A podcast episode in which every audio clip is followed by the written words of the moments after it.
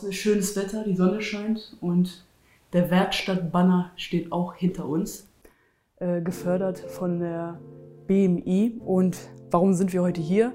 Wir sind heute hier, weil es einen Wertcast gibt und ähm, gefördert durch das BMI wurde die virtuelle Werkstatt, die wir schon einmal zum Thema Resilienz hatten, ähm, aufgenommen. Und diese Form dient jetzt einfach nur zur Ankündigungsfunktion dessen, ähm, dass wir jetzt bald die nächste Werkstatt haben. Mhm. Und das Thema da ist die Freiheit der Rede, quasi die Meinungsfreiheit oder auch gesagt, die Freiheit der Rede ist nicht verhandelbar.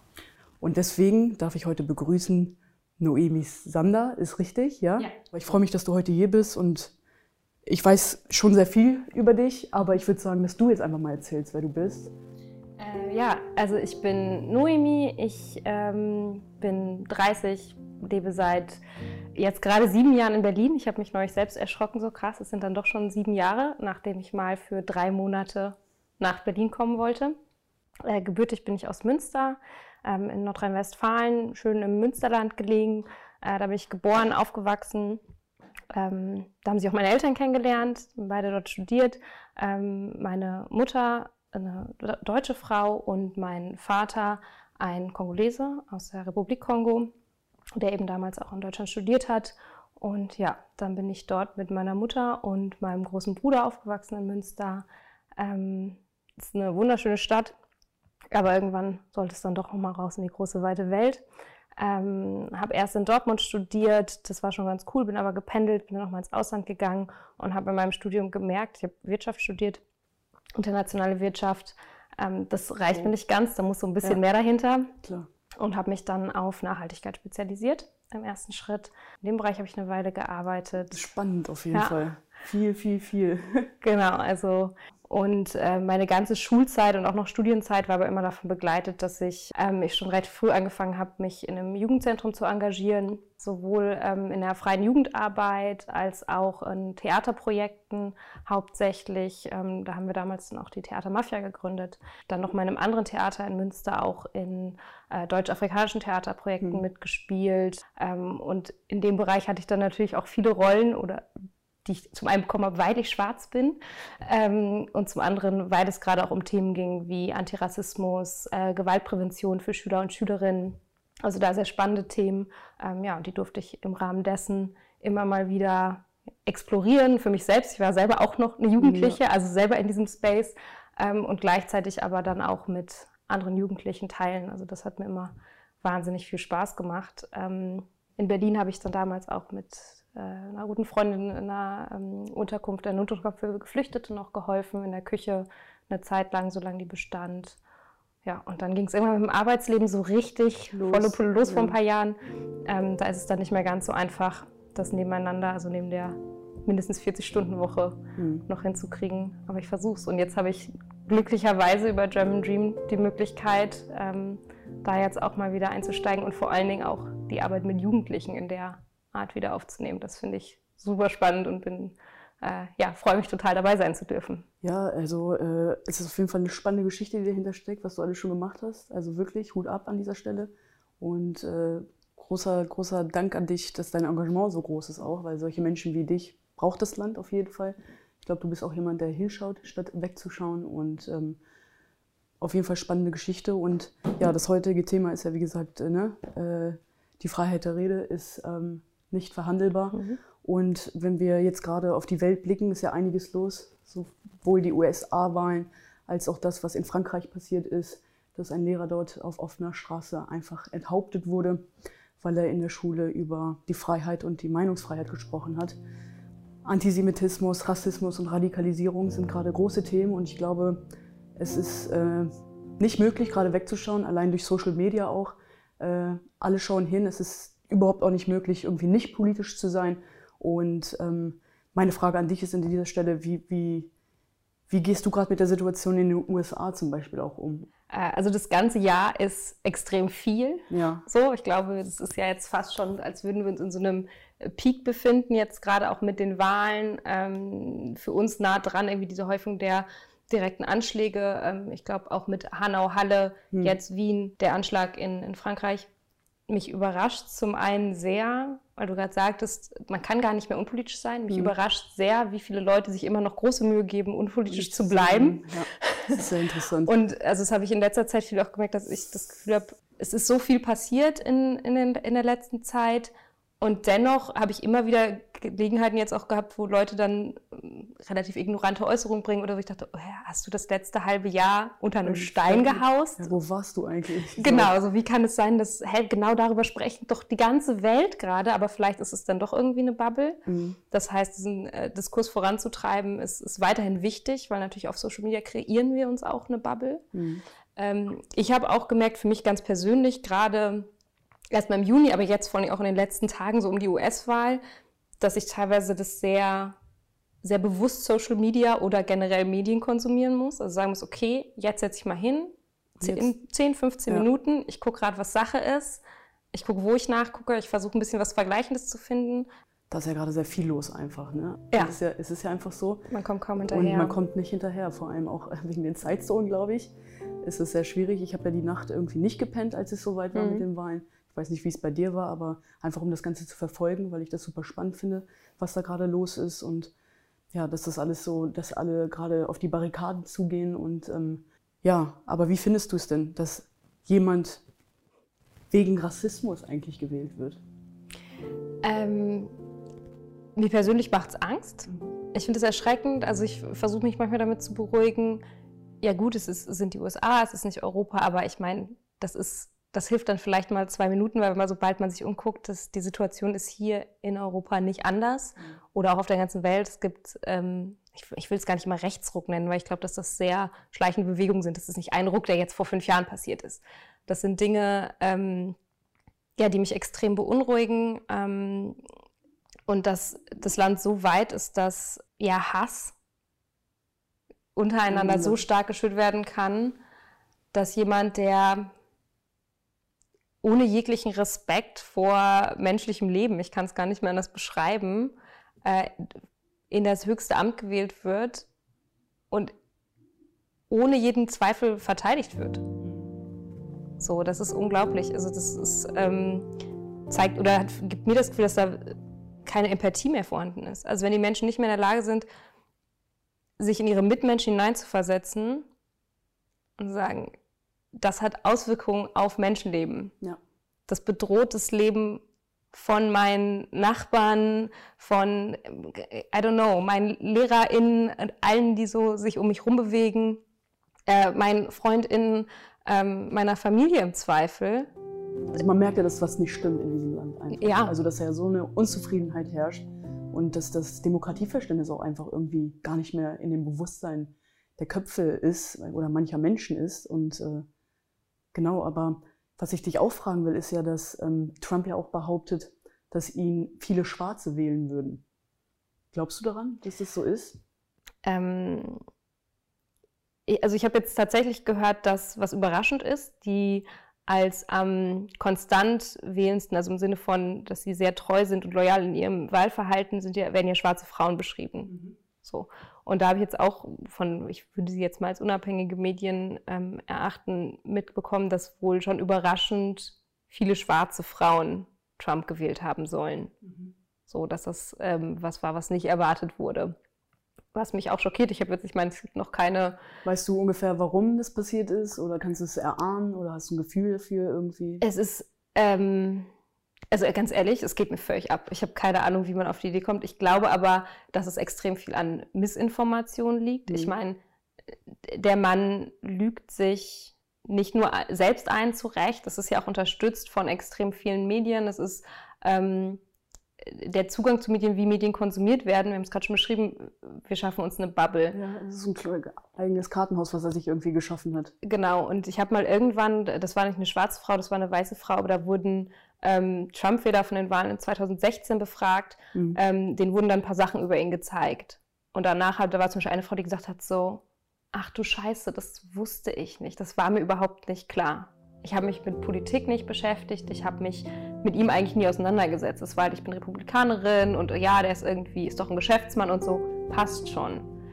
Aber sich darüber hinaus nie damit auseinandergesetzt zu haben. Und wenn man dann vielleicht nur leere Versprechungen hört, ähm, Lügen über die, also die man ja nicht als Lügen identifizieren kann im Zweifel, je nachdem, wie man sie aufbereitet bekommt, ähm, dann fällt es einem vielleicht auch leicht, da in diese Falle zu tappen. Absolut. Also klar. das ist, ähm, ja, ich meine, wir haben vorhin nur mal angefangen mit, mit Meinungsfreiheit bei jemandem wie Trump. Da kann man, also das ist ja nicht mehr Meinungsfreiheit, das ist halt blankes Lügen äh, und Fakten verdrehen. Nur, nur seine Stimme Ähm, zählt. Genau, aber da wird es dann schon spannend, wenn wir an den Punkt kommen, wie tolerant müssen wir sein oder ab wann ähm, können gewisse Dinge noch unter Meinungsfreiheit verteidigt werden, wenn sie Demokratie und Gesellschaft bedrohen. Ja.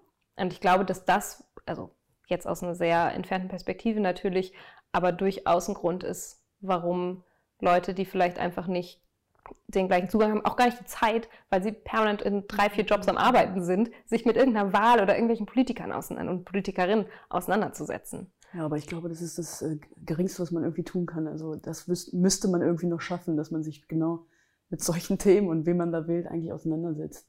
Ja. Aber du hast gerade von Gesellschaft und Demokratie gesprochen und ich glaube, wir kehren jetzt einfach mal zurück nach Deutschland.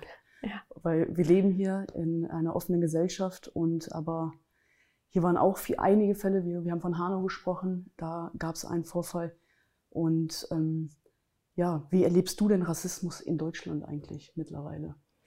So mittlerweile, ich versuche, also es ist auch was, was mich sehr beschäftigt, diesen ganzen Sommer, weil natürlich Mhm. das Thema plötzlich völlig ist, ne? Auch omnipräsent geworden Ja. ist, wie es in, in der Form ähm, das nicht war. Das heißt, ich habe natürlich in meinem äh, im Privaten einfach eine ganz andere Auseinandersetzung damit, ähm, aber plötzlich auch eine viel öffentliche Auseinandersetzung damit, weil Das ist übrigens der Fakt, den ich meine. Es ist gar nicht mehr möglich, nicht politisch zu sein. ja, es ist, ist eben plötzlich sehr sichtbar. Genau. Ähm, man selber ist plötzlich viel sichtbarer irgendwie und so ein bisschen auf dem Präsentierteller. Es gab so ein paar Wochen im, im Juni gefühlt, wo man nicht rausgehen konnte, ohne angestarrt werden, zu werden als schwarze Person. Also so habe ich es empfunden. Das ist natürlich jetzt kann ich da nur von, von meiner Erfahrung sprechen. Ähm, aber für mich war Rassismus immer präsent. Mhm. Das Absolut. ist, also ich kann mich auch, oder es gibt eigentlich keine bewusste Zeit in meinem Leben, also, macht, also seitdem ich denken kann, ähm, hat Rassismus auch eine Rolle gespielt. Und ich habe das auch relativ früh, ähm, vielleicht nicht in der Sprache und den Worten, aber schon als Rassismus identifizieren gelernt. Also zum einen habe ich natürlich auch noch mal einen großen Bruder, der ist drei Jahre älter als ich. Das heißt, ähm, das nochmal mitzubekommen ähm, und so behütet, wie man in einer kleinen Stadt wie Münster aufwächst. Ähm, ich habe es erlebt, gerade als Kind waren so offensichtlich rechte Anfeindungen viel vermehrter als jetzt, als ich das dann als Erwachsene erlebt habe. Mhm. Das ist subtiler geworden, weil ich glaube, dass die Leute dann befürchten müssten, dass ich mich wehre bei einem Kind. Ein Ähm, kind ist was anderes. Wenn genau. du von Kind sprichst, in welchem Alter bewegen wir uns gerade? ah, Jugendlichen Alter? Oder nee, nee, es Ki wirklich kind, Also so ähm, 8, 9, 10, da habe ich so die, also da kann ich mich an Situationen erinnern, wo ich wirklich Mhm. beschimpft wurde. Das ist schon. Ähm, und Heftig. genau, und das dann später so irgendwann mit eher 15, 16, 17, wenn man dann einfach ähm, ein bisschen älter wird, da wurde das weniger. hm. Einfach aus dem, also ich habe ist jetzt auch nur eine Annahme, weil ich mich mit den Leuten nicht auseinandersetzen konnte bisher. Äh, also nicht über solche Situationen hinaus. Ähm, aber hatte ich das Gefühl, dass dann eher, also dann kommt irgendwann dieser sexualisierte Rassismus. Also das ist dann Das dann Sexismus dazu, und ganz genau. also ich glaube, so mit 13, 14 hat sich das dann, genau, hat es dann so gekippt. einfach. Genau. Ähm, aber genau, das, dadurch, also zum einen war das natürlich präsent und dann äh, das andere, was ich auch lange als, als positiven Rassismus bezeichnet habe, es ist eine, eine blöde Wortwahl, weil nichts an Rassismus ist, ist positiv. Ähm, aber natürlich gibt es dieses permanente ausgesondert werden, äh, darauf aufmerksam gemacht werden, dass man einfach anders ist, ob das neutral oder vielleicht auch positiv formuliert wird oder so. Es ist natürlich eine permanente Aufmerksamkeit. Und das ähm, habe ich als Kind immer schon gespürt ähm, und dadurch einfach eine große Aufmerksamkeit dafür entwickelt. Ich glaube, man muss einfach nur verstehen, dass ähm, Anderssein irgendwie auch viele Gesichter hat oder beziehungsweise Deutschsein viele Gesichter hat. Also ich kann deutsch sein, aber schwarz sein, ich kann deutsch sein, aber auch braun sein. Also und das muss zugelassen werden. Also die Identität, muss zugelassen werden und ich glaube, die Frage, woher kommst du oder was weiß ich nicht was, das, das muss wegfallen. Ja. Muss einfach wegfallen, weil ich bin hier geboren, ich bin hier aufgewachsen, ich bin Deutsche. Ja, absolut. Ich bin Deutsche, durch und durch. Ich glaube, ich bin sogar Deutscher als alle anderen Deutschen. So vom Ding her. Also kann ich dir auf jeden Fall sagen, ja, wirklich. Kann ich voll nachvollziehen. Ähm, ich habe auch in einigen Freundeskreisen lange den Spitznamen Kartoffel gehabt, weil ich auch schon seit Jahren Riester-Rente habe und all solche spaßigen Dinge. Also ich bin sehr typisch deutsch in so vielen Belangen. Aber auch das brauche ich ja gar nicht, um mich zu rechtfertigen, dafür Deutsche zu sein, weil egal wie, ähm, ich bin einfach Deutsche, fertig. Ja. Das heißt, so wie ich bin, prägt das deutsche Identität mit. Und ähm, ich fand es sehr gut, wie du es gerade gesagt hast, äh, das muss zugelassen werden. Ich würde sogar noch einen draufsetzen wollen. Die Diskussion hatte ich neulich, ähm, da ging es um Toleranz. Und ich gesagt, ja, Toleranz als schick, ähm, aber ich beginne diesen Begriff Toleranz abzulehnen, weil wer hat denn das Recht, mich zu tolerieren? Mhm. Herzlichen Dank. Mich zu tolerieren oder meine Existenz zu tolerieren, das ist das, ist das Bare Minimum. Ja. Das ist gesetzliche Grundlage. Das ist unser Grundrecht. Das ist das von jedem. Das ist wie das Wort Integration. Irgendwie so ein bisschen. Ja. Das, also warum? so, für, für, was? Ich bin doch hier geboren und aufgewachsen. Richtig. Also natürlich bin, also ich bin doch integriert. Also ich bin voll da ja, mit, per Geburt wurden wir integriert, als wir hier so genau. den ersten Atemzug auf deutschem Boden genommen haben, ähm, waren wir einfach nur da und fertig. Also genau das ist genau das, wie du es gerade gesagt hast, also Integration, Toleranz. Ja, vielen Dank. Das ist das, was gesetzlich vorgegeben ist. Wenn du mich nicht tolerierst, dann ist es, dann bleib mit deiner Meinung bitte auch zu Hause, weil sobald du das äußerst, brichst du eigentlich schon, schon Gesetze. Genau.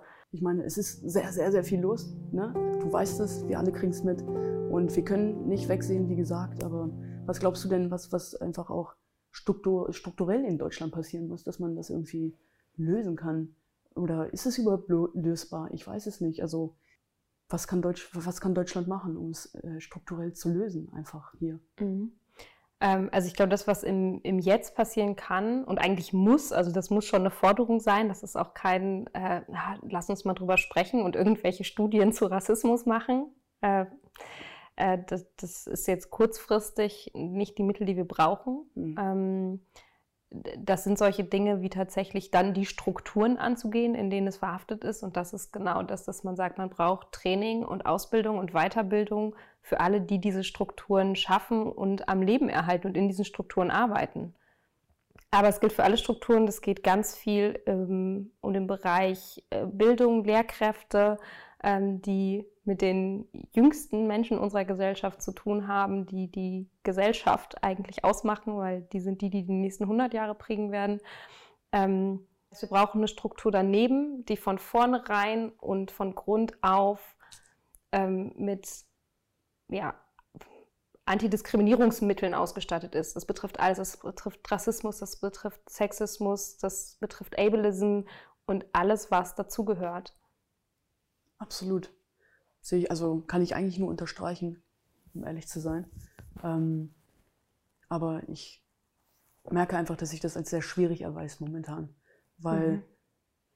ich habe das Gefühl, dass es eine Zeit lang sehr in war, in Anführungsstrichen, über Rassismus zu sprechen. Du hast davon gesprochen, im Juni war irgendwie eine Hochphase. Du bist rausgegangen, jeder hat dich gefühlt angeguckt. Aber was ist jetzt eigentlich übrig geblieben davon? Also die Black Lives Matter Bewegung hier in Deutschland. Also ist was davon übrig geblieben oder ist, ist es jetzt einfach mhm. versagt? Einfach in Luft aufgelöst? Ja, es ist ja, ähm, also auch da wieder die Bubble, wenn man in der Bubble unterwegs ist, dann ist das natürlich super präsent und es bleibt so ein äh, stetiger Zug und man kann nur hoffen, dass viele Leute vielleicht ihre Bubble dahingehend erweitert haben. Das heißt, dass es sich einfach so ein bisschen nach und nach in ihre, ja, in, ihr Umfeld integriert und so langsam so eine Aufmerksamkeit steigt. Mhm. Ähm, gleichzeitig, wie gesagt, das hatten wir ja vorhin schon mal, dass manche Leute, wo man das Gefühl hat, die haben die letzte, das letzte halbe Jahr unterm Stein gewohnt, ähm, das überhaupt nicht mitgeschnitten haben. Ähm, und ich glaube, bei mir ist es immer so ein bisschen tagesformabhängig. Wenn ich äh, schlecht gelaunt bin oder irgendwie mit dem falschen Fuß aufgestanden bin, habe ich auch das Gefühl, ja, ganz ehrlich, das war jetzt mal ein Monat, da fanden das alle total schick, ähm, auf eine Demo zu gehen oder ja, typisch dieses schwarze Quadrat zu posten. Und ähm, jetzt sind wir wieder back to usual. Ähm, und das ist, ja, das ist ja relativ zynisch zu sagen, ja gut, hat alles auch nichts gebracht. Mein Leben geht genauso weiter wie bisher. Ich bin mit genau aber, dem aber gleichen. Ist es okay, dass es jetzt so weitergeht wie, wie bisher? Absolut nicht. Ja, Es war vorher ja auch schon nicht okay. Ne? Ja, das, ist, das, genau, ist so, aber- ähm, das ist so krass. Und an guten Tagen, und das ist ja auch das Schöne, an guten Tagen, wo ich dann schon merke, und auch wenn es nur Kleinigkeiten sind, ähm, da ist dann vielleicht die eine Kollegin, die plötzlich total aware ist und merkt so, hey, Moment mal, in so einer Situation, das finde ich okay und was sagen, ohne dass ich was sagen muss, ohne dass auf mich verwiesen wird, Leute da, da einspringen. Ähm, nicht, gar nicht, um mich zu involvieren, um mir was zu beweisen, wo ich einfach merke, hey, die haben gerade gemerkt, ah, Moment, das, was da passiert, das betrachte ich jetzt anders, weil ich mich damit beschäftigt habe. Also es sind so kleine Anzeichen von ähm, ja, einer gesteigerten Awareness. Ich Mhm. glaube nicht, dass es jetzt schon wahnsinnig viele sind, aber es ist ein Anfang. Es ist ja, und aller Anfang ist äh, schwer und ähm, jeder kann sagen, was er denkt oder fühlt. Wir sind in Deutschland. Es ist gesetzlich da, dass wir sagen können, was, was wir fühlen. Und meine letzte Frage an dich wäre einfach, wie würdest du oder wie könntest du die Freiheit der Rede schützen? Also erstmal es ist ein wahnsinniges großes Glück und Privileg, das wir haben, ähm, dass wir, glaube ich, als sehr, sehr selbstverständlich permanent nehmen, dass wir Mhm. frei reden können, dass wir unsere Meinung äußern können, ähm, ohne irgendwelche Konsequenzen äh, befürchten zu müssen, dass wir hier sitzen können und jetzt uns hier einfach so austauschen können und das am austauschen Ende in die Welt rausschicken. Äh, das geht ganz vielen Menschen auf der Welt nicht so. Also das ist schon mal mega. Und das einfach zu tun, ist natürlich was, was wir machen können. Guter Punkt, auf jeden Fall. Ähm, das andere ist, da, da habe ich oft drüber nachgedacht, ist das, ich glaube, um Meinungsfreiheit zu schützen, ist eigentlich die Voraussetzung, dass man kritisches Denken fördert. Mhm. Also ich glaube, wir müssen, also es geht natürlich auch viel in unsere Bildungsstrukturen, aber es geht auch in jeglichen Austausch, den wir untereinander haben, den wir mit äh, jedem jungen Menschen, aber auch äh, eigentlich mit jeder Person, die wir so äh, treffen und der wir begegnen im Leben haben, dass man Dinge hinterfragt, dass man überhaupt erstmal eine eigene Meinung bildet. Mhm. Weil das raus oder nachzuplappern, was man irgendwo gehört hat, was man irgendwo gelesen hat, was halt äh, irgendwelche wahllosen ähm, Staatsoberhäupter so von sich geben, Mhm. Ähm, Dann kommen wir auch zum Punkt Sprache irgendwie so ein bisschen. genau, dann sind wir, ja, das, das ist dann innerhalb der Meinungsfreiheit, kannst du das alles machen. Aber wenn wir dieses Privileg wirklich schätzen wollen, dann sollten wir auch darüber nachdenken, was wir äußern. Und das muss, muss man lernen. Das ist was, was man trainieren kann. So, und das äh, findet durch Austausch statt, das findet, dass man Diskussionen hat, ähm, statt, dass man Menschen ermutigt, ihre Meinung auch zu sagen. Mhm. So, dass man sie manchmal daran erinnert, dass sie Dass sie es auch dürfen. dass, genau, dass sie eine Meinungsfreiheit haben und sagen, hey, sag du doch mal, wie du das findest, st- steh dazu, steh auf für die Dinge, an die du glaubst. ja. So, ohne das zu bewerten. Ja, deswegen haben wir, glaube ich, auch den German Dream, weil wir versuchen damit ja Geschichten irgendwie auch sichtbar zu machen. Das ist uns ja ein persönliches, äh, großes Anliegen, um mit Menschen in Austausch zu kommen, ähm, mit denen man über alles sprechen kann, um auf Augenhöhe zu sprechen, weil äh, wir glauben ja an die Macht der Bege Begegnung, die Macht der Begegnung, eines Dialogs und ich glaube, äh, das ist mit das Wichtigste und deswegen freue ich mich, dass du heute hier bist und dass wir über all das sprechen können, auch wenn es schwere Themen sind, auch wenn es Themen sind, die uns nachhaltig auch immer noch beschäftigen werden. Manche gucken nun nicht mehr hin, aber es ist wichtig, dass wir hinschauen. Und dann, ich glaube, ich will so eine abschließende Frage machen. Ich glaube, die werde ich jetzt immer stellen nach jedem Wertcast und äh, nur mit einem anderen Wort. Aber meine Frage an dich ist das erste, was dir zu Trump einfällt.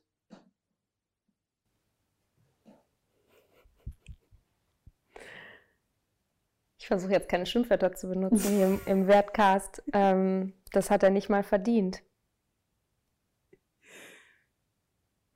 Ja, das hat er nicht verdient und wir haben ihn noch viel weniger verdient. Großartig.